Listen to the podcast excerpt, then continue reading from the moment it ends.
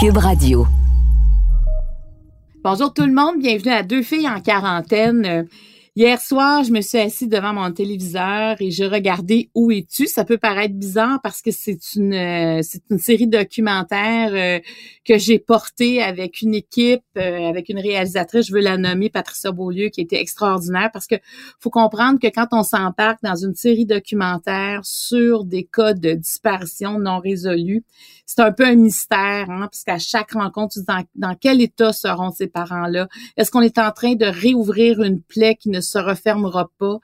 Et finalement, pour moi, ça a été une découverte parce que ces gens-là veulent parler de la personne qui est disparue parce qu'ils se disent, plus qu'on va en parler, plus qu'il y a de chances que quelqu'un allume peut-être une lumière dans sa tête disant, mais moi, j'ai une information. Donc, c'est évidemment, si on a une information, il faut tout de suite appeler un corps policier pour, euh, pour en faire part. Mais ça a été vraiment, pour moi, une, expérience humaine qui m'a fait grandir. Et euh, ce matin, on va parler avec André Béchard. Puis je suis très, très excitée parce que je la voyais hier, parce que hier, le cas, c'était sa fille Marilyn Bergeron qui est disparue à l'âge de 24 ans euh, en février 2008 euh, de la résidence familiale de ses parents dans la région de Québec. Donc, on va parler à André Béchard. Je veux savoir comment il va comment ça se passe pour elle. Puis en début d'émission, on va parler à une auditrice qui nous a écrit un message tellement touchant. On avait envie de l'entendre nous le raconter, on avait envie de partager ça avec vous. Alors ça commence maintenant.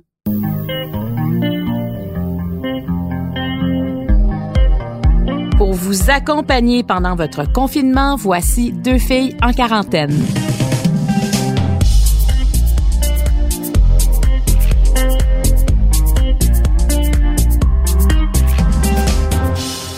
À la fin de chaque balado, on vous demande toujours euh, de nous écrire, euh, soit de nous de nous faire parvenir des questions ou encore des commentaires sur les discussions qui viennent euh, d'avoir eu lieu. Et on a eu un super beau message d'une auditrice du balado suite à l'entrevue et la discussion en fait que j'ai eue avec Chantal Lacroix il y a quelques temps, où Chantal était très ouverte sur sa vie personnelle. C'était très touchant de l'entendre et euh, Élise Maheu a pris le temps de nous écrire. Bonjour Élise Maheu. Bonjour. Alors parle-moi, parle-moi de toi, Élise, euh, parce que de prendre le temps d'écrire, parce que c'est pas un petit message que tu as écrit, je veux le dire aux gens, c'est un long message où tu nous racontes aussi que dans ta vie, il y a eu des épisodes plus difficiles. Puis moi là, ce qui m'a beaucoup beaucoup touché, c'est que tu dis, euh, des fois dans la vie, on nous fait sentir moins adéquats. Tu as l'impression que tout le monde va sauf moi. Tu as écrit ça. Alors, qu'est-ce que pourquoi tu as décidé de nous écrire ce matin-là? Oui, en fait, euh, c'est une bonne question parce que premièrement, c'est vraiment pas mon genre de. C'est la première fois que je fais ça, là, écrire à une émission ou euh, tu sais mes commentaires comme ça. Mais honnêtement, après avoir écouté ce balado avec euh, Chantal, il y a, il y a certaines fois, elle parlait, puis on dirait que je m'entendais parler euh, au même moment, je dirais, l'année passée. Euh, c'est vraiment venu me chercher, puis en même temps, justement, m'apaiser en sachant que euh, ben, quelqu'un vivait en quelque part un peu la même chose que moi ou quelque chose de, sens, de sensiblement euh, semblable. Donc, euh, c'est comme vraiment venu me chercher, puis je me suis dit, OK, là, faut que tu le dises à, à Marie-Claude ou à qui de droit là, qui, qui, euh, qui, qui, fait cette émission, qui rend ça possible pour euh, leur remercier, les remercier en fait, parce que c'est vraiment venu me mettre un petit bombe sur le cœur. Parce que dans ce que tu euh, dans ce que tu, tu m'écrivais, euh, Élise, tu bon, tu disais que tu es étudiante en médecine présentement à, Québec, à l'Université Laval. Tu as 20 ans et tu as eu euh, des épisodes beaucoup plus difficiles où tu as même dû être hospitalisée. Oui. en fait, ça, ça remonte à il y a cinq ans. dans ma tête, ça fait comme 20 ans, mais depuis ce temps-là, c'est sûr que ça reste toujours. Puis euh, en fait, il y a cinq ans, euh, j'ai souffert d'anorexie, je dirais, euh, à ce moment-là, c'était aigu. Euh, je me suis rendue euh, aux soins intensifs. Euh, je pesais 60 livres, puis oh. mon cœur battait à 18 battements par minute. Puis on se demandait si j'allais survivre.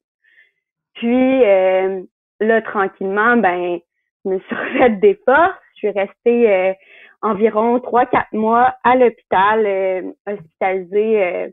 une fois stabilisée, j'ai été en unité de pédopsychiatrie au CHU à Sherbrooke.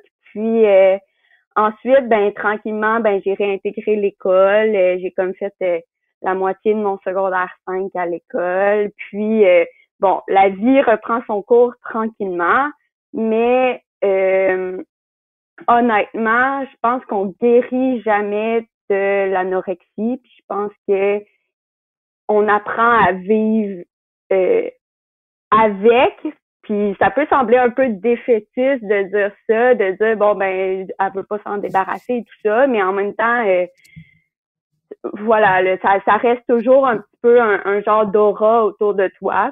Mais, mais, mais en fait, est, je pense que c'est le mieux de, de le voir comme ça parce que ça veut dire que tu sais que tu as cette fragilité-là, puis tu dois prendre soin de toi. Puis, tu sais, j'imagine avec ce qu'on vient de vivre, euh, le confinement, quand même, il y a quelques semaines, était euh, était de mise, hein, on devait pas sortir. Euh, mm-hmm. On a reçu aussi quelqu'un au balado qui venait de parler d'hyperphagie, puis Chantal Derry nous disait que c'était difficile en confinement parce que ça ça l'obsédait. Est-ce que toi, tu as eu peur de rechuter en confinement? C'est une très bonne question, puis euh, je m'attendais à cette question-là, puis ça m'a fait réfléchir là-dessus justement. Puis, en fait, oui, les premiers jours, puis pas dans le sens de rechuter, euh, reperdre plein de poids, puis comme vraiment me laisser aller là-dedans. Par contre, j'étais vraiment, je dirais, depuis l'année passée, c'est qu'en fait, l'année passée, euh, je suis arrivée, je suis rentrée en médecine à Québec. Euh, j'arrivais seule, c'est la première fois que je vivais seule et tout ça. Fait que c'est sûr qu'il y a comme eu une genre de recrudescence de l'anorexie dans le sens que, tu sais, c'est une maladie de contrôle, c'est une maladie de de privation et tout ça. Puis là, c'était comme si j'avais le champ libre à ça en vivant seule en appartement et tout ça. Ben là, j'ai plus mes parents pour me surveiller, etc. Fait que c'est sûr que l'année passée, ça a été un peu euh, la période d'essai, je dirais. Puis au mm-hmm. printemps, ben j'ai crashé. Puis ça a été, en fait, j'ai pas crashé par rapport à l'anorexie nécessairement. J'ai crashé pour comme l'épuisement et en fait, là où je veux en venir, c'est que ça m'a fait réaliser que l'anorexie, ben, c'est un confinement. Hum, c'est intéressant. Oui, mais c'est un confinement que euh, on s'impose avec des règles, des barrières, des, des limites pour essayer de garder un certain, un certain contrôle sur je ne sais quoi. Puis, en fait, depuis ce temps-là, ben, j'ai entrepris une démarche euh, euh, assez intensive avec ma psychologue et tout ça parce que ça m'a ouvert les yeux. Là, je me suis dit l'année passée quand j'étais comme, tu sais, c'était en fait un burn-out. Là, tu sais, la médecin m'a dit là, t'arrêtes tout tout de suite, c'est tout là. Puis euh, là, ça m'a comme ouvert les yeux sur, ok, je suis rendue à une autre étape de ma guérison puis de mon cheminement. C'est quoi la, j'ai bientôt 20 ans, c'est quoi la vie que je veux mener? Puis c'est là que j'ai fait, OK, est-ce que je veux vraiment mener une vie en genre de confinement, justement, comme ça, euh, selon des règles qui m'empêchent de, de vraiment vivre, en et, fait? Et les, c'est des règles que tu t'imposes aussi. C'est des règles que personne, c'est pas personne qui te demande de suivre ces règles-là, ça vient de toi.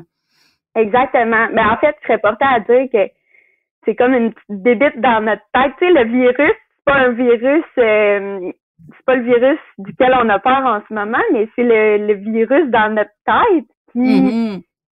qui lui est autant sinon plus ratoureux que le coronavirus parce que ben il nous fait croire à certains moments que c'est un allié pour nous, que il est bon pour nous, puis que oui, certains moments on a vraiment le goût de s'en débarrasser et tout ça, mais à d'autres moments ben il nous fait douter. Fait que c'est ça qui est difficile. Donc, au début du confinement, on dirait que ça m'a vraiment scié les deux jambes parce que j'étais comme sur une lancée de justement moi me déconfiner de l'anorexie, de ces barrières-là, puis passer à une autre étape, m'ouvrir sur le monde, puis euh, m'exposer à certaines choses qui me rendaient plus anxieuse et tout ça.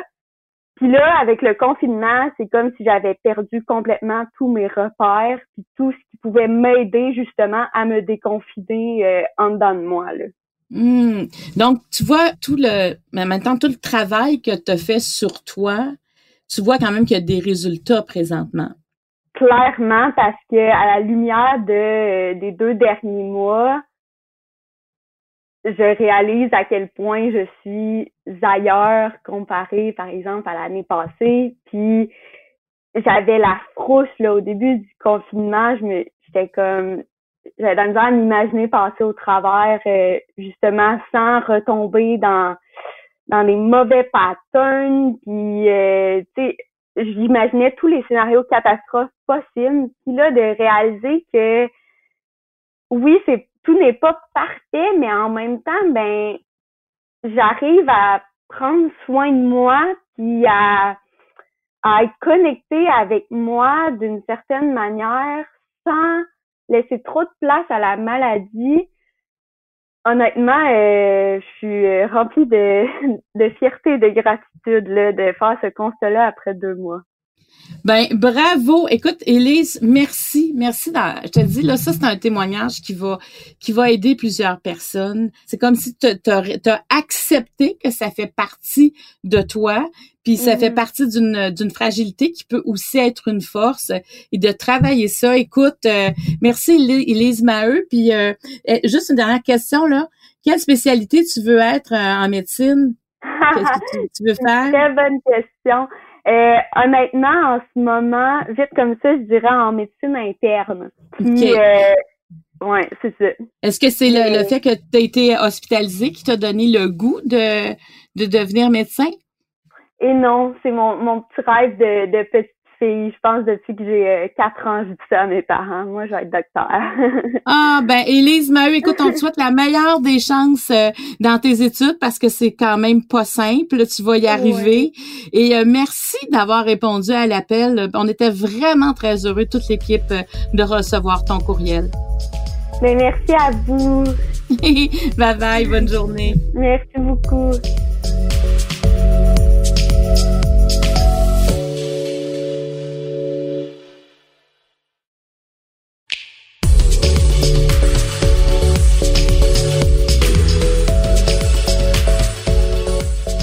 Aujourd'hui, c'est la journée nationale des enfants disparus. C'est une journée importante pour plusieurs.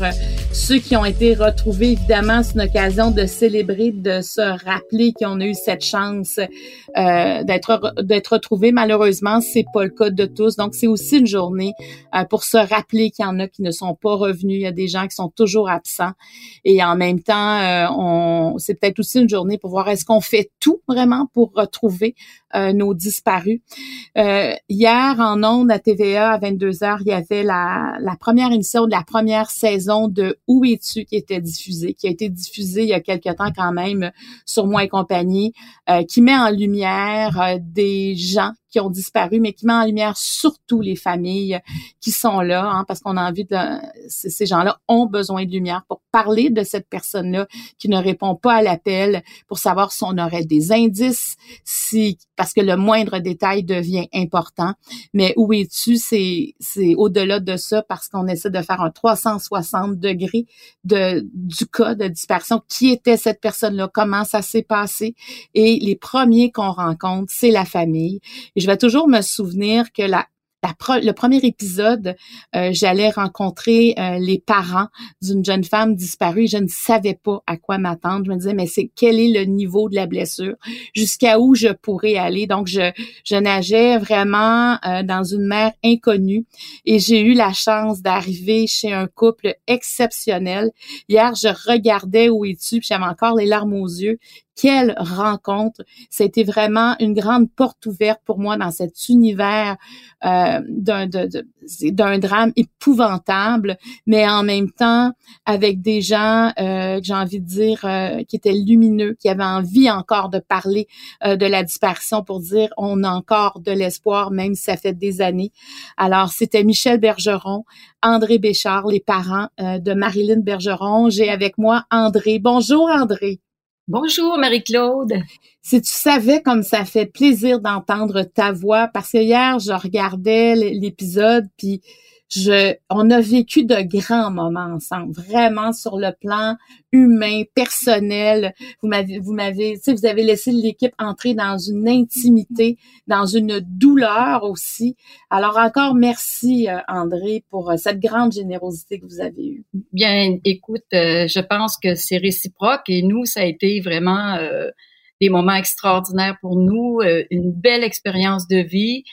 Puis ça nous a fait du bien aussi de, de développer euh, avec vous cet aspect humanitaire euh, de la disparition de Marilyn parce que au fond, euh, depuis le début de sa disparition, on va s'arrêter beaucoup sur ce qui est plus technique, comment va le dossier, comment comment se déroule l'enquête, on va pousser les choses, on va essayer de la retrouver, montrer sa photo, mais sans vraiment exprimer. Euh, nos émotions face à ce qu'on peut, ce qu'on peut vivre et tous les impacts aussi qu'une disparition euh, peut occasionner dans une famille. Alors, ça nous a donné une très, très grande opportunité. C'est, c'était vraiment un privilège pour nous de, de vous avoir comme soutien dans la disparition de Marilyn et en même temps, ça a été euh, quelque chose qu'on n'oubliera jamais non plus comme expérience là, euh, c'est-à-dire de cohabiter un peu avec vous durant ces trois journées-là. oui, oui, parce qu'on est très présent. André, euh, on pourrait dire que la vie de, Michel, ton, ton, conjoint, le père de Marilyn et Nathalie aussi, la, la sœur de Marilyn, a basculé en février 2008. Oui, parce que d'abord, euh, dans une famille tout à fait normale, c'est les choses se déroulent au quotidien. On s'attend pas à un pareil drame on s'attend pas non plus que notre univers familial euh, se transforme ainsi en drame. Et euh, je peux vous dire que c'était un choc pour toute la famille. Et, euh, on croyait aussi la retrouver peut-être assez rapidement. Et à mesure que les jours et les mois avancent, avançaient, et maintenant c'est décennies, là, ça fait faire 12 ans maintenant, on n'ose pas encore croire que qu'on la on la reverra, on reverra peut-être plus Marilyn. On s'accroche, on pense qu'elle est vivante. Et euh, moi, je me suis toujours dit, ah, c'est facile de dire ah, après tant d'années, c'est sûr qu'elle est décédée. Oui, les probabilités sont beaucoup plus fortes que de, de penser qu'elle peut être vivante, mais euh, il n'y a rien qui a été prouvé à date. Mais André, c'est tellement important là, ce que tu es en train de dire. Parce que moi, quand, quand je parlais, évidemment, quand j'endosse un projet comme celui-là, on a l'impression qu'on ne fait que parler de ça. C'est tellement, euh, c'est prenant. Et il y a bien des gens qui me disaient euh, dans tel ou tel cas, euh, ben oui, mais là, j'imagine que tu savoir que la personne ne reviendra plus jamais. Je suis OK, mais tu, fais quoi? Tu te lèves un matin puis tu décides que la personne que t'aimes qui est disparue est décédée. Tu sais, ça, tu peux pas décider ça. Non, parce que on est dans une zone grise. On est, euh, on est dans l'inconnu, on est dans l'interrogation continuelle. Vous savez, euh, euh, tu sais, Marie-Claude, moi, tous les soirs, je regarde la photo de Marilyn avant de me coucher et puis je me dis, euh, essaie de, de, me transmettre quelque chose, de me dire où tu es. Bon, euh, peu importe le résultat, je l'ai pas le résultat. Et tant que j'aurai pas ce résultat-là, je ne pourrai pas, euh, je pourrais dire, entrer ou commencer à débuter ma nouvelle vie. Parce que présentement, je suis un petit peu dans une trajectoire qui est, je suis dans, dans ma vie, mais une trajectoire dont je ne m'attendais pas à vivre. Et cette trajectoire-là, elle est très pénible et ça demande un énorme travail sur soi. Puis Marilyn, moi, j'ai pas la réponse. Personne ne peut me la donner la réponse.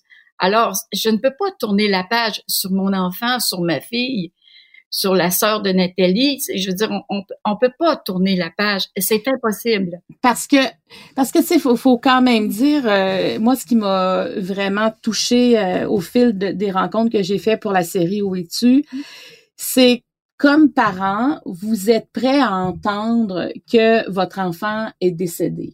Vous êtes, je me souviens, Michel et toi, vous avez dit, des fois on écoute les nouvelles quand ils ont trouvé des restes, on se demande si ça pourrait être Marilyn.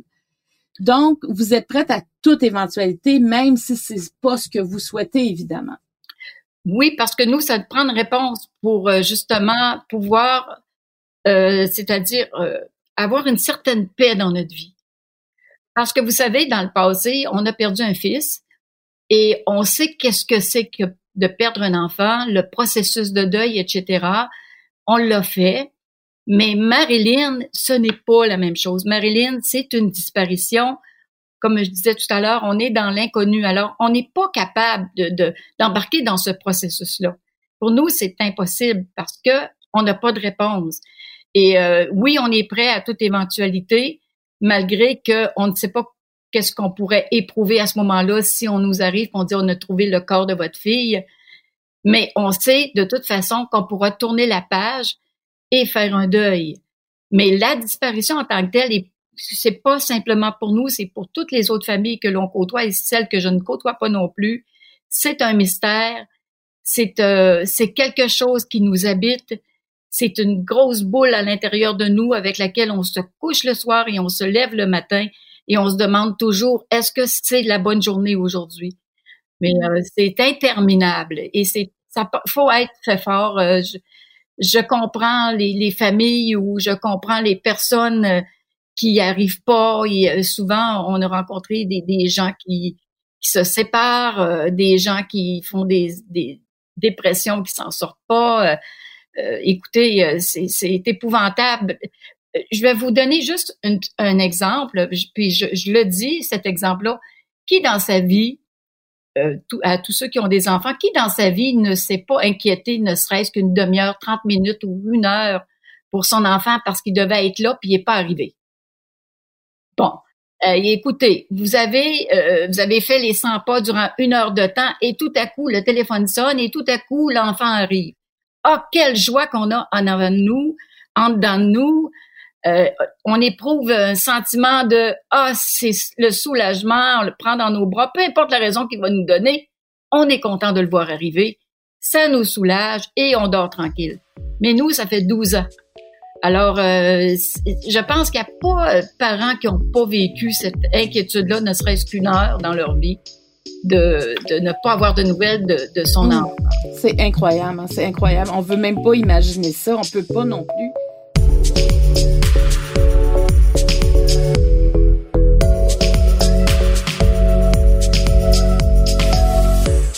André, elle avait quel âge exactement, Marilyn, au moment de sa disparition? Marilyn avait eu 24 ans le 21 décembre 2007. Euh, elle est disparue en février 2008. Euh, euh, elle habitait Montréal, puis parce qu'elle avait peur de certaines choses, elle a déménagé chez vous à Québec et c'est quelques jours après, elle est partie prendre une marche et jamais elle n'est revenue de cette marche-là. C'est ça, c'est, c'est pour nous, c'est quelque chose qui est pas clair parce que Marilyn, normalement, aurait donné des nouvelles à sa famille. Donc, il y avait une ambiguïté à Montréal. On n'a pas eu le temps de la faire parler. Euh, il s'est passé quelque chose. Elle a certainement vécu quelque chose de grave. Mais nous, sa famille, euh, sa sœur, euh, écoutez, on est très, très proches. Marilyn m'a toujours dit, écoute, maman, si au moins, elle me donnait, bon, si t'es quatre jours sans nouvelles de moi, là, commence à t'inquiéter. C'est ce qu'elle m'a dit. Elle m'a déjà dit ça. On avait pris une entente. C'était quatre jours sans nouvelles parce qu'elle vivait à Montréal quand même. Puis euh, de toute façon, euh, je l'appelais pas tous les jours parce que j'ai toujours dit j'ai des filles indépendantes. Puis euh, moi, mes filles, c'est pas des filles qu'il faut questionner. Puis je me dis si elles ont des choses à me raconter, elles vont me le raconter. Elles savent que les deux savent que les parents sont toujours là. Et puis, mais sauf que Marilyn, elle avait un problème à Montréal et on n'a pas pu euh, l'aider. Puis elle s'est sauvée de là en catastrophe. Là, euh, et euh, c'est pour ça là, que nous, on est très inquiets parce que qu'est-ce qui est arrivé sur son parcours, on ne le sait pas. Puis aujourd'hui, même avec l'enquête, on ne sait toujours rien. Mm. Ben, je veux justement qu'on aille sur ce, sur ce territoire-là, l'enquête, parce que c'est difficile aussi de trouver une paix quand on vit des frustrations, parce qu'André, tu as vécu avec Michel des frustrations par rapport à comment se sont fait les choses du moment où vous avez appelé pour dire qu'elle ne répondait pas à l'appel? Oui, parce que Marilyn, c'est une personne adulte. Euh, donc, euh, on a beau dire à cette époque, à cette époque-là, c'est en 2008, c'est pas si loin quand même. Marilyn avait son Facebook, etc. Bon. Euh, moi, quand je dis, euh, bon, on a, on a, gouverné cette enquête-là comme si on était encore euh, dans les années 70, exemple, parce qu'on est tombé de haut, parce qu'on s'attendait vraiment qu'on allait faire une recherche très intensive au départ quand on a signalé la disparition, mais on s'est rendu compte que c'est pas le cas. Et même les policiers nous l'ont dit il y a peut-être un an de ça. Écoutez, on prenait, on prenait l'affiche, on brochait ça et puis euh, on, se disait que la personne allait revenir d'elle-même.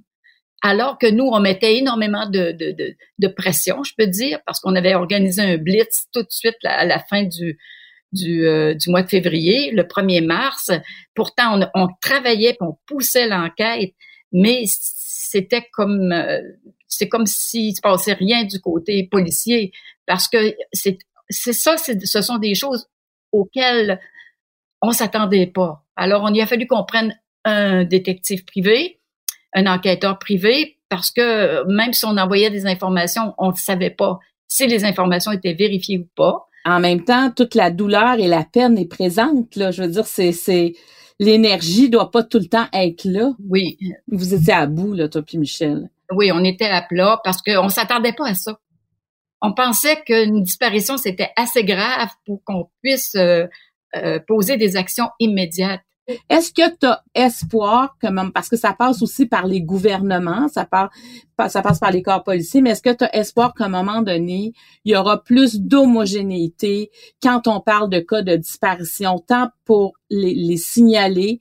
Le, si on va, Nemus, c'est un site très intéressant américain parce qu'on voit toute les, la disparition, on a tous les renseignements. Mm-hmm. Est-ce que tu as espoir qu'un jour on voit ça au Québec, au Canada? Bien, j'ai espoir parce que, dans un sens, j'ai compris, dans les démarches que j'ai faites euh, dernièrement au sujet de la loi 8, euh, qui est une loi qui, euh, qui existe, c'est basé sur la loi Silver aux États-Unis.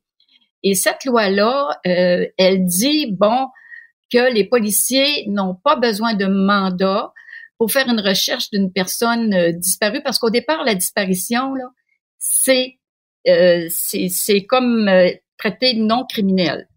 Tant qu'il n'y a pas de preuves criminelles ou de doutes qui font que euh, la, disparition peut être traitée criminelle. Alors, Marilyn, c'est une disparition qui n'est pas traitée criminelle. Alors, ça prend absolument un mandat pour pouvoir euh, faire certaines recherches dans des endroits. Si je veux savoir, par exemple, si ma fille est passée dans un milieu hospitalier quelconque, un centre de santé, peu importe, ça prend un mandat. Mais pour le téléphone, j'en revenais pas quand on était chez vous, tu avais le téléphone qu'elle elle, n'est pas partie avec son cellulaire et tu ne tu n'avais pas tu sais vous, toi Michel vous n'aviez pas accès à ces données cellulaires. Oui, on a, on a eu accès à ça. On a eu accès à ça, mais on les a remises aux, policiers, nous. Mais ça a pris du temps quand même avant que vous ayez eu accès à ça. Euh, peut-être pas tant, tant, que ça, parce qu'on a voulu le, donner, le cellulaire aux policiers au départ. OK. puis ils voulaient pas l'avoir, ni l'ordinateur. OK, c'est les policiers qui le voulaient pas à ce moment-là. Non, ils les voulaient pas. Comme je vous ai dit, c'est Marilyn, euh, pour eux, allait revenir. Ils ne voulaient pas l'avoir. C'est pas ce qu'ils nous disaient qu'elle allait revenir. On disait, ils disaient, on n'a pas besoin de ça. Mais par la suite, ils se sont rendus compte. Nous, on a fait des pressions. Alors, à ce moment-là, oui, ils ont, ils ont demandé ces deux choses-là. Mais voyez-vous, on aurait pu ne pas leur remettre non plus. Mais nous, on voulait tellement trouver Marilyn parce qu'on trouvait que c'était anormal, qu'est-ce qui arrivait là. Alors, euh, on a poussé les choses et ils ont finalement accepté de, de, de, de, de prendre ces deux choses-là. Mais je peux vous dire, euh, Marie-Claude, je peux te dire que l'ordinateur, là, ils ont fini la vérification l'année passée. Ah! 11 ans plus tard. Oui, ils ont fini la vérification. Tout ce qu'on a demandé là-dessus, elle était terminée seulement que l'année passée. Et euh, on a mis beaucoup de pression, là, nous, pour, euh, pour, pour, que ce soit vérifié. On nous disait c'est vérifié, c'est vérifié, mais il y avait des choses que nous, on trouvait anormales dans l'ordinateur de Marilyn mais que pour eux, c'est non, ils n'ont pas donné suite vraiment à ces choses-là que nous, ben non. Donc, il faudrait que les policiers aient accès rapidement parce qu'il faut comprendre aussi que, par exemple, les données cellulaires, faut que le, le fournisseur de services accepte aussi présentement de donner l'information au corps policier. Donc, ce qu'on, ce que je, ce que je comprends, c'est qu'on demande à ce que les policiers aient accès à ça rapidement, tout ce qui concerne le dossier médical, tout ce qui concerne justement des soutiens informatiques où on peut avoir accès à de l'information qui nous amène sur des Oui, parce que cette loi-là, elle, a été adoptée pour la première fois en 2011 à Calgary. Et maintenant, vous avez sept provinces et territoires au Canada qui l'ont adoptée. Et moi, ça fait quatre ans que je travaille avec le ministère de la Santé pour, pouvoir que pour que cette loi-là soit adoptée. J'ai fait un rapport, j'ai eu des rencontres. Il y a une très bonne ouverture du côté du ministère de la Santé, mais c'est long, c'est long et ardu. Et malgré tout ce que j'ai pu fournir en documentation, et puis, mais il y a une très, très bonne ouverture parce qu'on se dit, écoutez, euh, les gens étaient favorables, ceux à qui j'ai parlé, ceux que j'ai rencontrés au ministère, ils ont dit, on ne peut pas être contre une loi qui fait du bien et aux familles et à la fois aux policiers, parce que ça va aider à retrouver les personnes disparues et en même temps, ça peut soulager les familles d'une disparition d'une manière beaucoup plus rapide.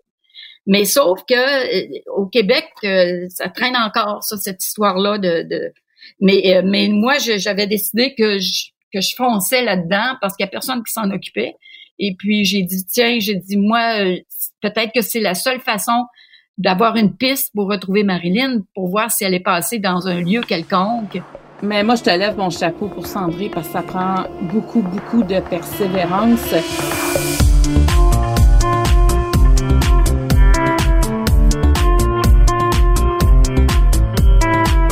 Je veux savoir, euh, une mission justement comme Où es-tu? Est-ce que tu penses qu'à un moment donné, ça peut faire en sorte que quelqu'un euh, sache quelque chose? Puis des fois, la, personne peut penser que c'est un petit détail, mais c'est jamais un petit détail. C'est important parce que euh, l'émission Où es-tu? Ça a engendré, je pense, assez d'écoute à mon avis, parce que les personnes que je croisais, que je rencontrais, me disaient on a été touché par cette émission parce que ça fait connaître, euh, ça fait connaître la personne disparue et ça fait connaître aussi le système. Et moi, je pense que c'est, ça peut aider vraiment à faire comprendre tout l'aspect des impacts dans une famille, parce que ce côté-là humain euh, comme je vous dis, c'était c'est inconnu de, de, la population euh, qui savent pas qu'est-ce que c'est que vraiment là euh, vivre au quotidien une disparition parce que c'est c'est euh, ça peut nous rendre malades. Il y a, il y a plein plein de choses que ça, ça amène une disparition. Comme j'ai dit tout à l'heure, il faut être fait fort et puis il faut vouloir vraiment là, retrouver notre personne, mais je pense que tout le monde n'a pas la même force non plus. Mais moi, j'ai toujours été une, une femme d'action. Euh, euh c'est ma thérapie, c'est ma façon de traverser mon euh, euh ce drame-là. C'est de, de pouvoir essayer de, de trouver des moyens pour retrouver ma fille. Mais André, puis en même temps, euh, ça ouvre la porte à, à, tous ceux et celles qui recherchent un proche qui est disparu. Et, ça fait en sorte que c'est plus difficile de trouver la paix quand on a l'impression que tout n'a pas été fait au moment où ça aurait dû être fait. C'est ça, c'est ça qui est difficile pour nous parce que comme j'ai dit, on est tombé de haut. Oui. On s'attendait pas à ce que ce soit aussi, euh, je pourrais dire, euh, amorphe. C'est un gros mot là, mais dans la recherche d'une personne disparue. il y a des familles qui organisent des battues eux autres même. Euh, euh, je veux dire, nous, euh, Michel l'a fait tout seul. Moi, je l'aurais fait avec lui, mais on avait déjà fait une autre, qu'on n'a pas parlé, parce qu'on avait fait une autre en 2008, au mois de mai. On avait, il y a quelqu'un qui nous avait parlé du bois des étrières. Puis le bois des étrières, on est partis tous les deux, euh, moi et Michel, fouiller dans le bois. On l'a pas dit à Nathalie parce que Nathalie, elle, elle aurait pas voulu qu'on fasse ça, mais on l'a fait. On est allé fouiller toute une journée dans le bois des étrières, j'ai trouvé des, sacs euh, de poubelles verts, là, puis que c'était rempli de linge là-dedans. Je cherchais si c'était les vêtements de ma fille. Je me souviens, je me suis assise, puis je, pleurais. J'ai dit, Michel, ça se peut pas. À un moment donné, j'ai trouvé une tasse à, demi enterrée dans, le sol, puis que Marilyn avait une tasse pareille comme celle-là, puis j'ai jamais retrouvé cette tasse. J'ai dit, regarde, on dit, c'est sa tasse c'est peut-être peut-être été amenée ici. Puis là, là, Michel, il dit là, on va s'arrêter, là, et ça, ça marche pas.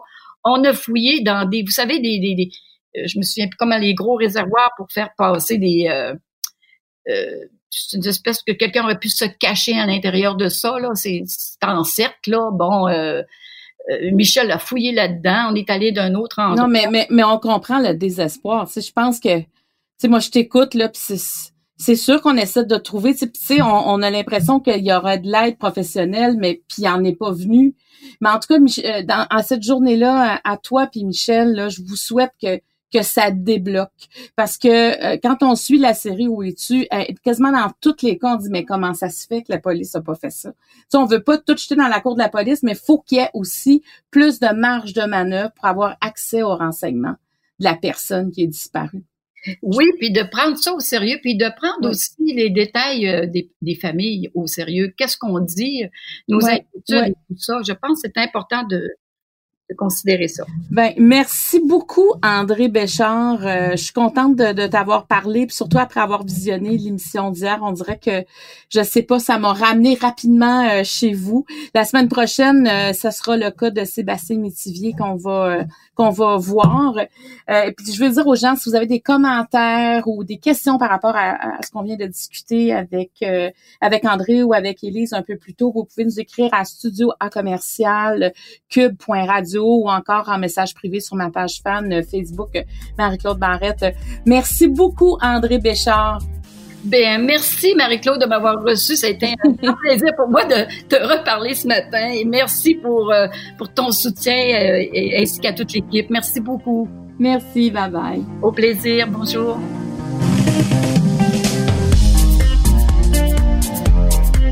Je tiens à remercier toute l'équipe qui nous permet de réaliser ce balado. Producteur au contenu Jean-Philippe Lavallée, à l'animation moi-même Marie-Claude Barrette, l'équipe de Cube Radio, au montage Anne-Sophie Carpentier et le chef réalisateur Bastien Gagnon La France. Deux filles en quarantaine est une production de Cube Radio.